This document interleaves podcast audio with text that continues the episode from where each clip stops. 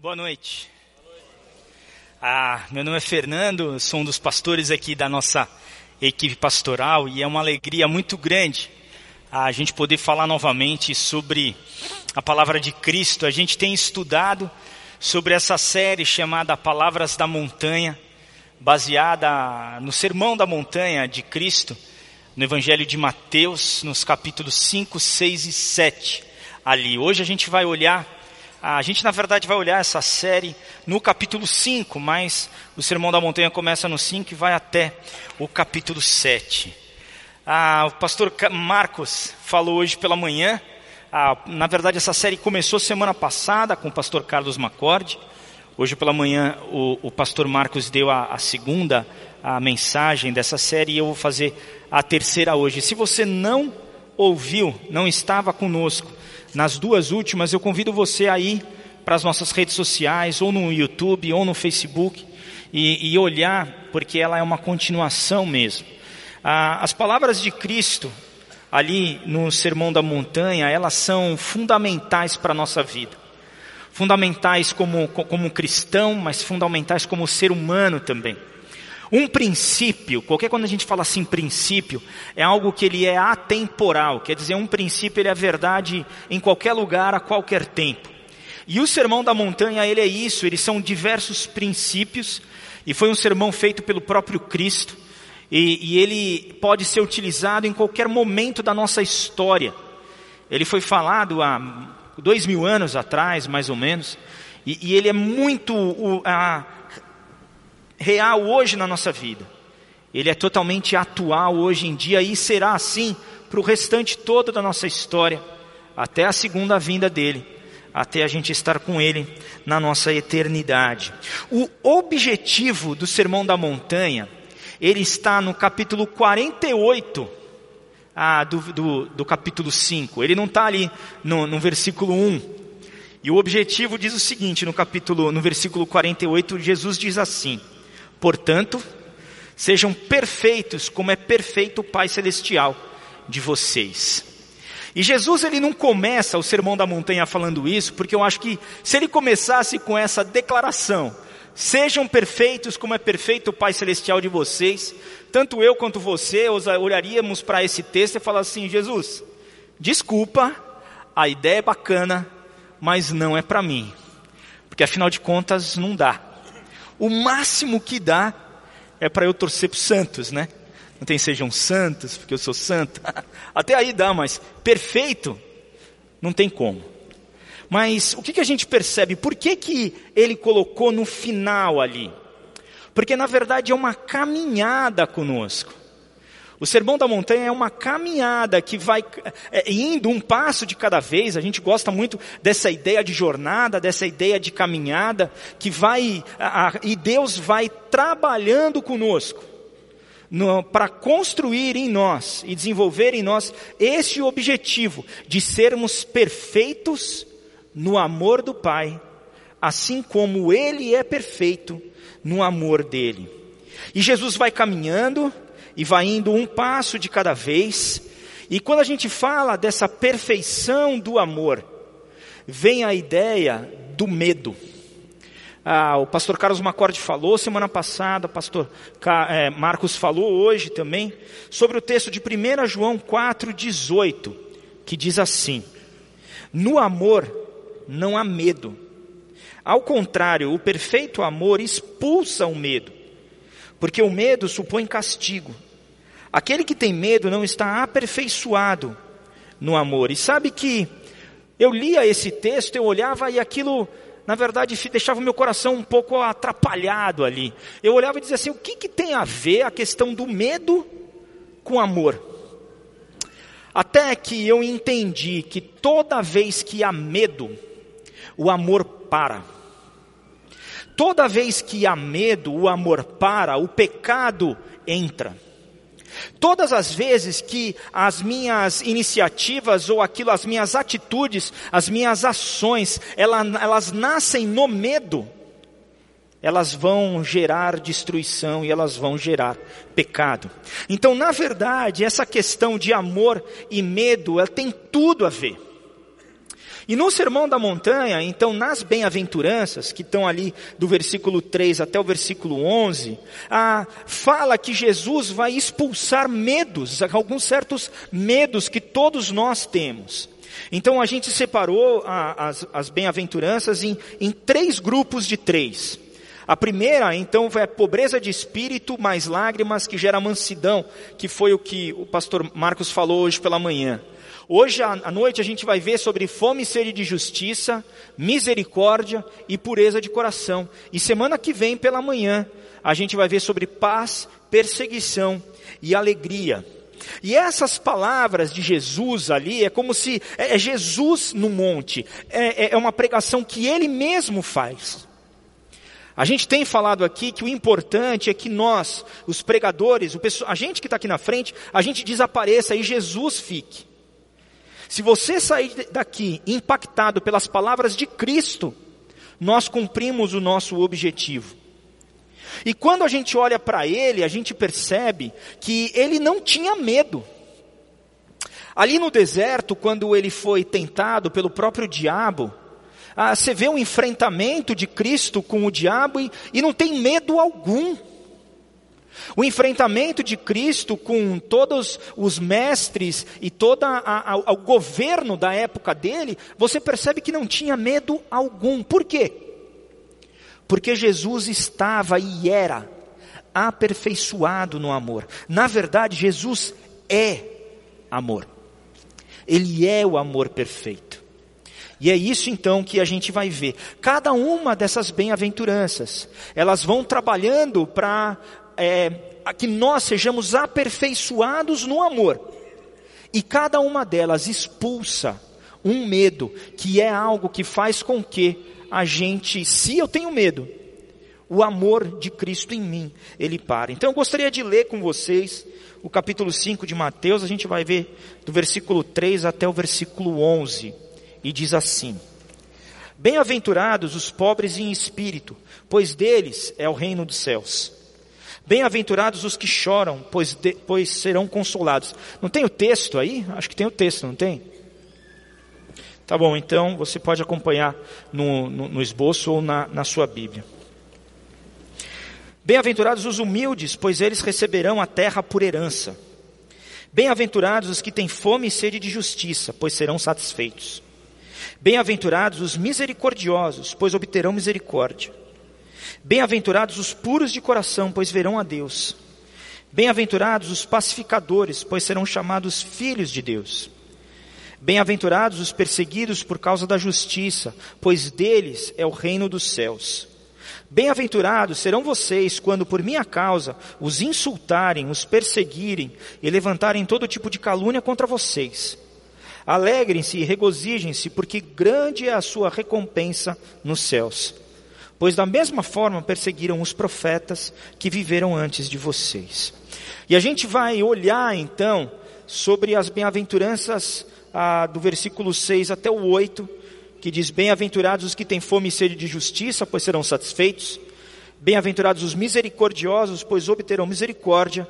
E bem-aventurados os puros de coração, pois verão a Deus. Então, começando com a questão de fome e sede de justiça. A, a, essa, essa bem-aventurança, ela é a quarta. E eu gosto do texto bíblico porque ele tem o seu certo fluxo. Ele tem um início, um meio e fim. E não começa na quarta, começa na primeira. E se Deus trabalha conosco bem, as três primeiras bem-aventuranças, nós teremos fome e sede de justiça. Será algo que vai acontecer, uma consequência do trabalho dele nas três primeiras. Na primeira, Jesus fala que ele expulsará o nosso medo de não ter, que são os pobres de espírito. Então, ah, como o pastor Marcos falou hoje pela manhã, começa no zero. Você começa no zero. E daí Deus não é, tira o medo de você não ter alguma coisa. Depois vem os bem-aventurados, os que choram. Então, mostra que a gente, Jesus expulsa o medo da dor ter a palavra final. A dor não tem a palavra final. E depois a terceira diz: Bem-aventurados os humildes, pois eles receberão a terra por herança. E Jesus expulsará o nosso medo de não ter o controle. A gente tem medo disso. Mas Jesus expulsa esse medo. E quando Deus então trabalha essas três primeiras bem-aventuranças na nossa vida, vem um negócio que a gente chama de insatisfação santa, que é a questão da fome e sede de justiça. E quando a gente se depara com uma injustiça no mundo, e nós temos diversas delas, realmente nós ficamos indignados. Quem não fica indignado ou com raiva diante de uma injustiça na sua frente? A gente brasileiro pode falar bem disso. Quem não fica indignado com uma questão da saúde pública, da educação pública, com a questão da segurança pública. Essa semana eu vi o post do, do, pastor Paulo, que é um dos pastores que a gente apoia ali no Rio Grande do Sul, e ele colocou um post dizendo que no mesmo dia o filho e a filha dele foram assaltados ali em Porto Alegre. Quem que não fica indignado diante disso? Quem não fica indignado diante da corrupção do nosso país? Essa obra aqui do nosso lado, gente. Quatro anos para fazer 300 metros de viaduto. Pode.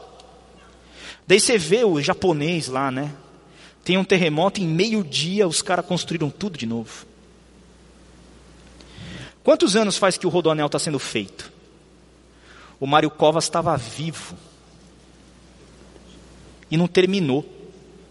E já não tem pista suficiente. Quem não fica indignado com isso? O sistema é ruim. Tudo isso é algo que você olha e fala: quando eu olho para isso, me dá uma fome e sede de justiça. E isso, na verdade, é bom conosco, sabe por quê? Porque a fome e sede de justiça movimenta a gente, faz com que a gente faça o bem, faz com que eu olhe para o outro e diga: não, isso não pode ficar desse jeito.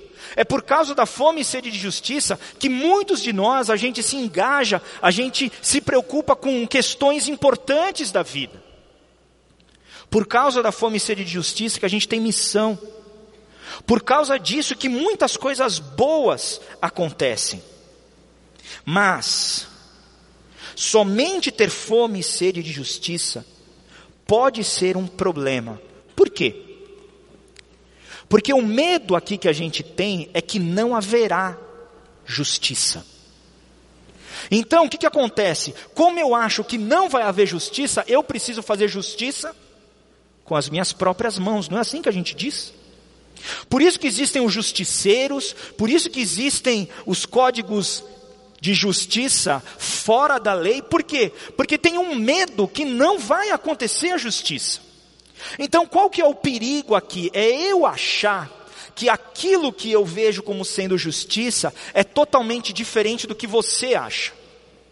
É uma ideia de que eu estou certo e você está errado. Então, esse é o perigo, é o perigo de eu me colocar contra você. E aqui aconteceu uma divisão.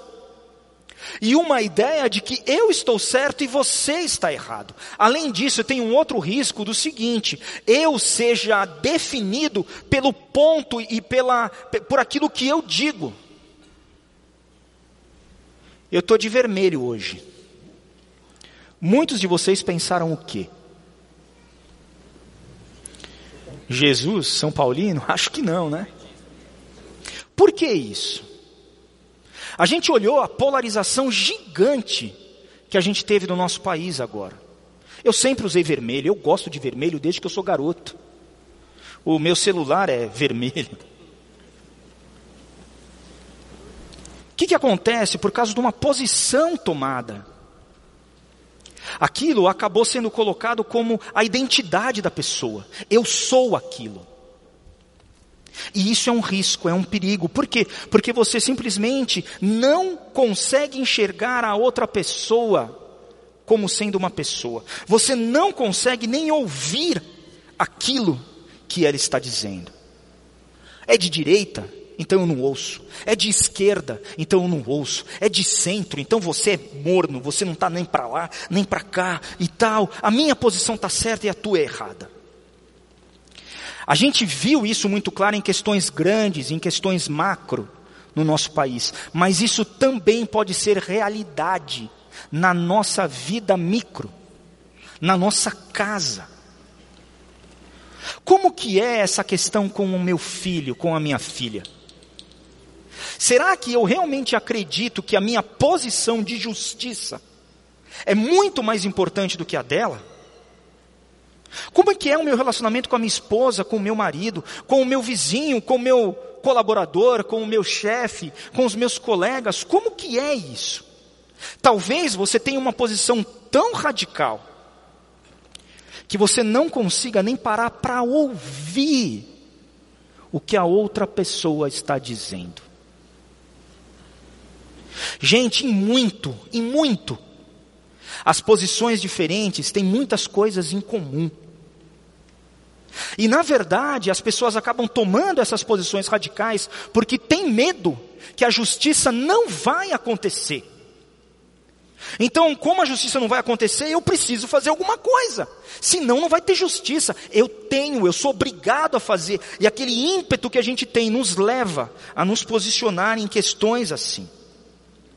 Mas Jesus diz: Bem-aventurados os que têm fome e sede de justiça, porque eles serão satisfeitos. Quem tem fome, o que, que quer? Quer ser satisfeito. Quem tem sede, o que, que quer? Quer ser satisfeito. E é isso que ele diz, sabe por quê? O que vai nos satisfazer é a justiça do reino. O que vai nos satisfazer é a justiça de Deus, é a justiça de Cristo. É dele a justiça e não minha. A justiça. Deus, ele não vai deixar passar despercebido qualquer coisa. Ano passado a gente teve a série que a gente estudou dos profetas todos, da lei toda. E como a gente viu como os profetas mostraram que Deus não deixa passar as coisas à toa. Eu posso olhar para Ele. Eu posso entender que Jesus vai expulsar o medo de que a justiça não existe. E aí vem a próxima bem-aventurança, a bem-aventurança da misericórdia, que diz assim: Bem-aventurados os misericordiosos, pois obterão misericórdia.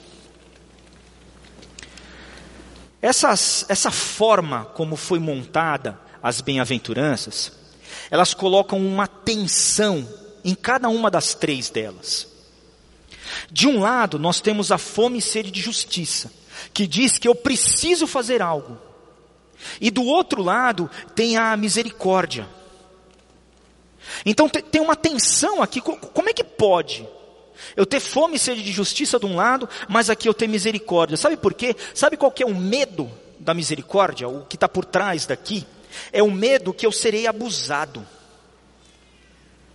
É o medo de que se eu ah, mostrar e agir com misericórdia pelo outro, o outro vai abusar de mim.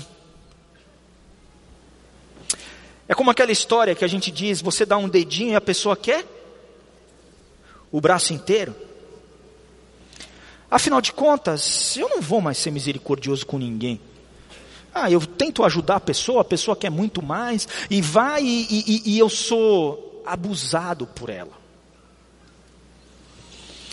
Lembra da história de Jesus com a mulher samaritana no poço? Jesus estava descansando no poço, veio uma mulher ao meio-dia para tirar água do poço. Jesus pede um pouco de água para ela. Ela chega e diz para ele: Ah, como é que você, um homem judeu, fala comigo, uma mulher samaritana? Ele fala para ele: Ah, se você sou... ele fala para ela, né? Se você soubesse quem está te falando, você pediria água. E vai indo, vai indo a história até que Jesus leva aquela mulher para entender que ele era o Messias, que ele era a salvação para a vida dela. Mas o que estava sendo tratado ali? A gente falou da questão da justiça. Ali estava sendo tratado uma questão de justiça social. Aquela mulher, ela já estava no sétimo casamento dela. Nem era casamento, assim, já tinha passado por muitos relacionamentos. Eu não sei quantos filhos ela teve. Mas quem aqui não fica indignado com a notícia que uma mãe abandonou os filhos? A gente fica indignado, fala, ah, isso não pode acontecer. Quem ou você não vai fazer nada, tem que botar essa mãe na cadeia, sei lá, faz alguma coisa aí. A gente tem isso. Então, Jesus estava lidando ali Não sei se isso foi o que aconteceu com ela, tá bom? É só mostrando a questão de justiça ali. Deus, Cristo estava lidando com uma questão de justiça social, de uma justiça familiar, e também tinham leis que regiam aquela questão na vida daquela mulher. Jesus poderia ter citado todas as leis, ele poderia ter passado um sermão para ela, ele poderia ter se colocado numa posição: olha, eu sou superior a você, eu sei e você está errada. Mas o que Jesus faz? Ele trata aquela mulher com total misericórdia. E ele conduz ela para o arrependimento. E por conta da misericórdia que Jesus mostrou na vida dela, ela entende que Jesus é o Messias e chama mais um monte de gente. Jesus fica um tempo com eles ali naquela região, falando e ensinando a todos eles. Jesus tinha claro a questão da justiça. Ele em nenhum momento ele menosprezou a questão dela estar errada, nenhum momento. Ele não passou a mão em cima do pecado dela, não. Mas ele agiu com misericórdia na vida dela. E é interessante que Jesus ele não se deixou ser abusado pela ladainha dela, pela tentar ir para lá e para cá, e foi não. Jesus foi misericordioso com ela, e foi do jeito que ele quis ser. Todos nós passamos por essa questão do abuso. Todos nós temos alguma experiência na nossa vida, em que a gente foi ajudar uma pessoa e o cara ficou bravo. É chegar um mendigo na porta do teu carro, bater lá e falar: Olha, você me dá um trocado? Eu faço: Olha, trocado não tenho, mas eu tenho um, um lanche aqui. Eu não quero lanche, eu quero comida. Eu, eu não quero comida, eu quero, eu, quero, eu quero dinheiro. Você podia ajudar o seu amigo com uma parte, ele disse: Não, mas, mas eu quero a outra. Todo mundo foi assim. E quando a gente olha para essa questão de misericórdia, eu falo: É difícil. É difícil isso. Mas como que Jesus enxergava a misericórdia? O que é misericórdia? Misericórdia é entender que se não fosse a graça de Deus, eu poderia estar no lugar daquela pessoa. Jesus, quando olha para a mulher samaritana, ele sabia que se não fosse a graça dele, aquela pessoa estaria numa situação muito diferente. É eu olhar para aquele mendigo, eu olhar para aquela pessoa que precisa e entender que se não for a graça de não fosse a graça de Cristo na minha vida, talvez eu estivesse na mesma posição dele. No celebrando a restauração, a gente ajuda muita gente que passa por grandes dificuldades. Muitas vezes a gente olha e fala, cara, você está todo errado. Mas se não fosse a graça de Cristo na minha vida, eu poderia fazer exatamente a mesma coisa. Às vezes eu digo para alguns que estão nesse embate, eu digo, cara, se você tivesse na situação dessa pessoa, tivesse os mesmos recursos dela, tivesse os mesmos conhecimentos dela, estivesse exatamente no mesmo lugar dela, provavelmente você faria a mesma coisa. Jesus, ele não se deixou ser abusado pelas outras pessoas, mas ele estabeleceu claramente os limites aonde ele podia e aonde ele não podia ajudar. Eu gosto muito dessa questão de limite de Cristo, porque ele coloca as pessoas no lugar delas, de forma amorosa e de forma correta. No capítulo 19, versículo 16 de Mateus, tem uma história contada de um jovem rico, numa conversa com Jesus. E o texto diz assim: eu quero ler para vocês. Eis que alguém se aproximou de Jesus e lhe perguntou: Mestre, que farei de bom para ter a vida eterna? Jesus respondeu-lhe: Por que você me pergunta sobre o que é bom? Há somente um que é bom. Se você quer entrar na vida, obedeça aos mandamentos. Quais? perguntou ele. Jesus respondeu: Não matarás, não adulterarás, não furtarás, não darás falso testemunho, honra teu pai e tua mãe, e amarás o teu próximo como a ti mesmo. Disse-lhe o jovem: Ah, isso eu faço, eu já fiz tudo isso. O que me falta ainda? Jesus respondeu: Se você quer ser perfeito, olha que interessante. Se você quer ser perfeito, pela sua própria força, se você quer ser perfeito, cumprindo todos os mandamentos, faz o seguinte: vai, vende os seus bens e dê o dinheiro aos pobres, e você terá um tesouro nos céus. Depois venha e siga-me. Ouvindo isso, o jovem afastou-se triste, porque tinha muitas riquezas. Aquele rapaz chegou-se a Jesus para ouvir. Ah, ele ficou muito triste. O que, que acontece? Aquele moço chegou ali em Jesus, querendo ouvir o que ele queria. Ele chegou a Cristo querendo ouvir de Jesus: Olha, você está certo, é isso mesmo que você tem que fazer. Obedece tudo e você será perfeito. Foi isso o que ele quis. Mas, o que, que Jesus fez? Ele dá uma resposta totalmente diferente. Porque o que Jesus estava mostrando para ele, olha rapaz, não é através de você cumprir um monte de lei que você será perfeito. Não é isso. Mas como a resposta de Jesus não foi aquilo que ele queria ouvir, o que, que acontece? Ele sai triste, ele sai magoado, ele sai chorando. É assim que ele sai. E é muito interessante que Jesus, ele não se abala pelo que aconteceu ali. Depois de algum tempo, de alguns meses, o que Jesus iria fazer por aquele rapaz? Ele iria morrer na cruz pelos pecados daquele rapaz. Ele ia dar um significado totalmente diferente na vida daquele rapaz. Ele ia fazer algo que só ele podia. Então Jesus demonstrou misericórdia por aquele rapaz. Não do jeito que ele queria. Não do jeito que aquele rapaz esperava, mas do jeito que Jesus tinha para ele. Então Jesus, ele trata com misericórdia as pessoas porque ele sabia como tratar. Ele não se deixa ser manipulado, nem abusado pelo teatro, pela tristeza, pelo mimimi ou que seja da outra pessoa, não.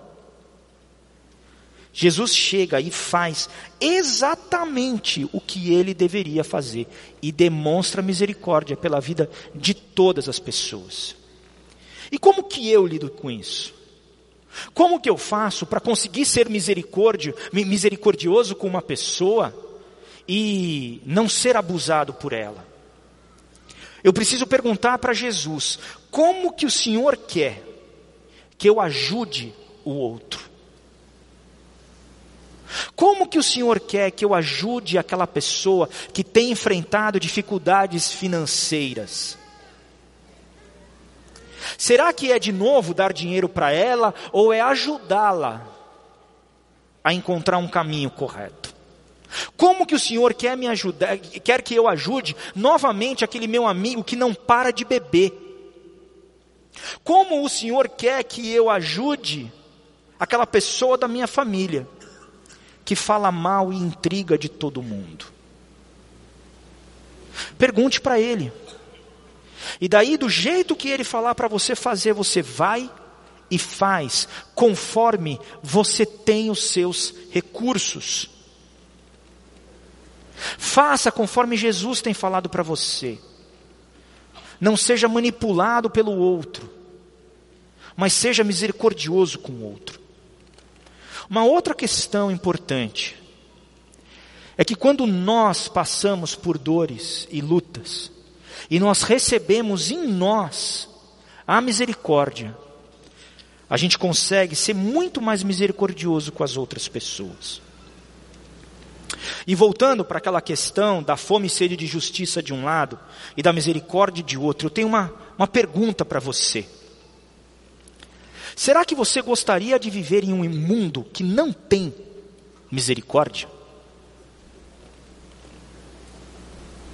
Normalmente a gente quer tratar com muita justiça aquele que a gente é contra, mas para a gente, a gente quer misericórdia. Falando um pouquinho da questão da eleição, agora, o novo governo, eu acho que tem um alerta para a gente, para os brasileiros em geral. O novo governo acabou de assumir.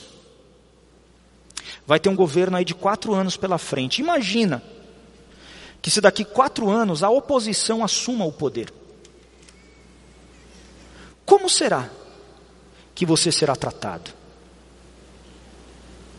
Isso traz para cada um de nós um alerta, como que nós estamos tratando as pessoas que têm uma posição diferente da nossa.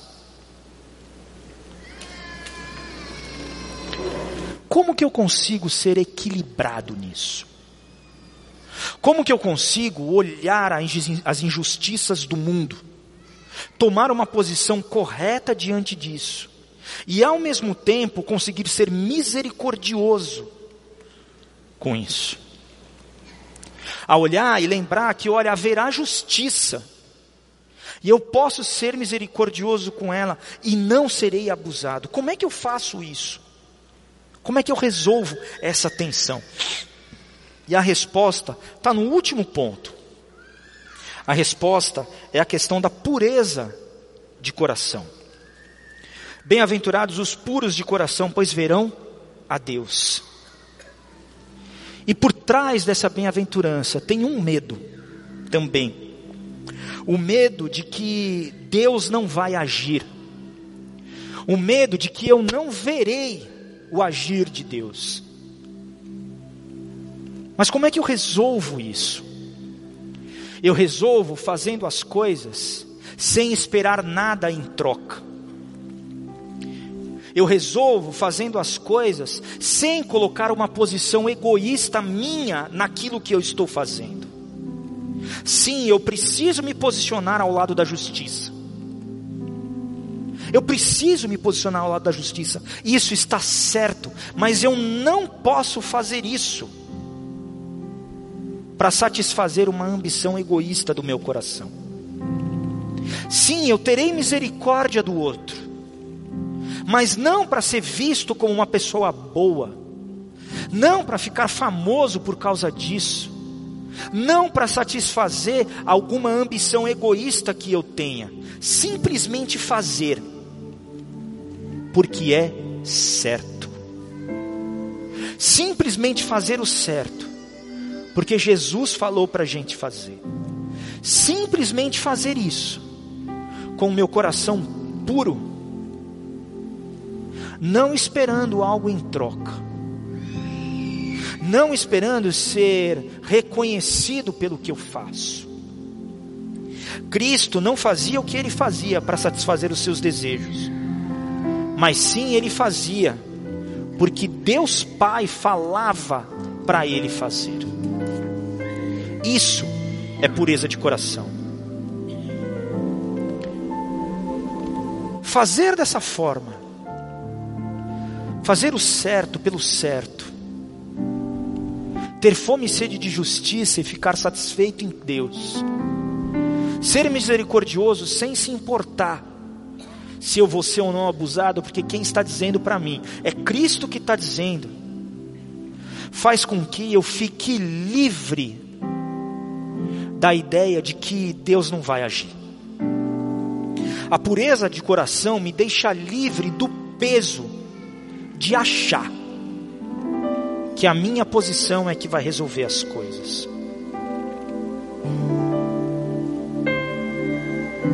Essa bem-aventurança diz que eu verei o próprio Deus, aquele que é o mais justo, aquele que é o mais misericordioso, aquele que é o mais puro de todos. Ninguém, além de Deus, é isso. Tudo é dele. Eu não preciso ficar preocupado se eu terei ou não misericórdia daquela pessoa. Eu ouço o que ele diz e eu faço. Eu não preciso ficar preocupado se eu vou amar o outro ou não eu amo. e a justiça é dele. Eu falo o que ele diz para mim. Não dá para eu banalizar aquilo que ele falou. Não dá, eu digo o que Cristo falou, com misericórdia para a pessoa, sem esperar nada em troca, porque a justiça é dele.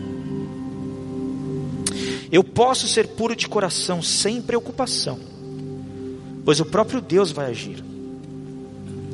Jesus Cristo expulsará o nosso medo de não ver o agir de Deus.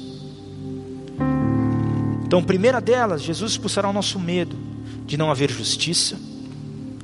Jesus expulsará o nosso medo de sermos abusados. E Jesus expulsará o nosso medo de não ver o agir de Deus em nossa vida. E para a gente terminar, eu gostaria de que a gente fizesse uma pequena avaliação da nossa vida.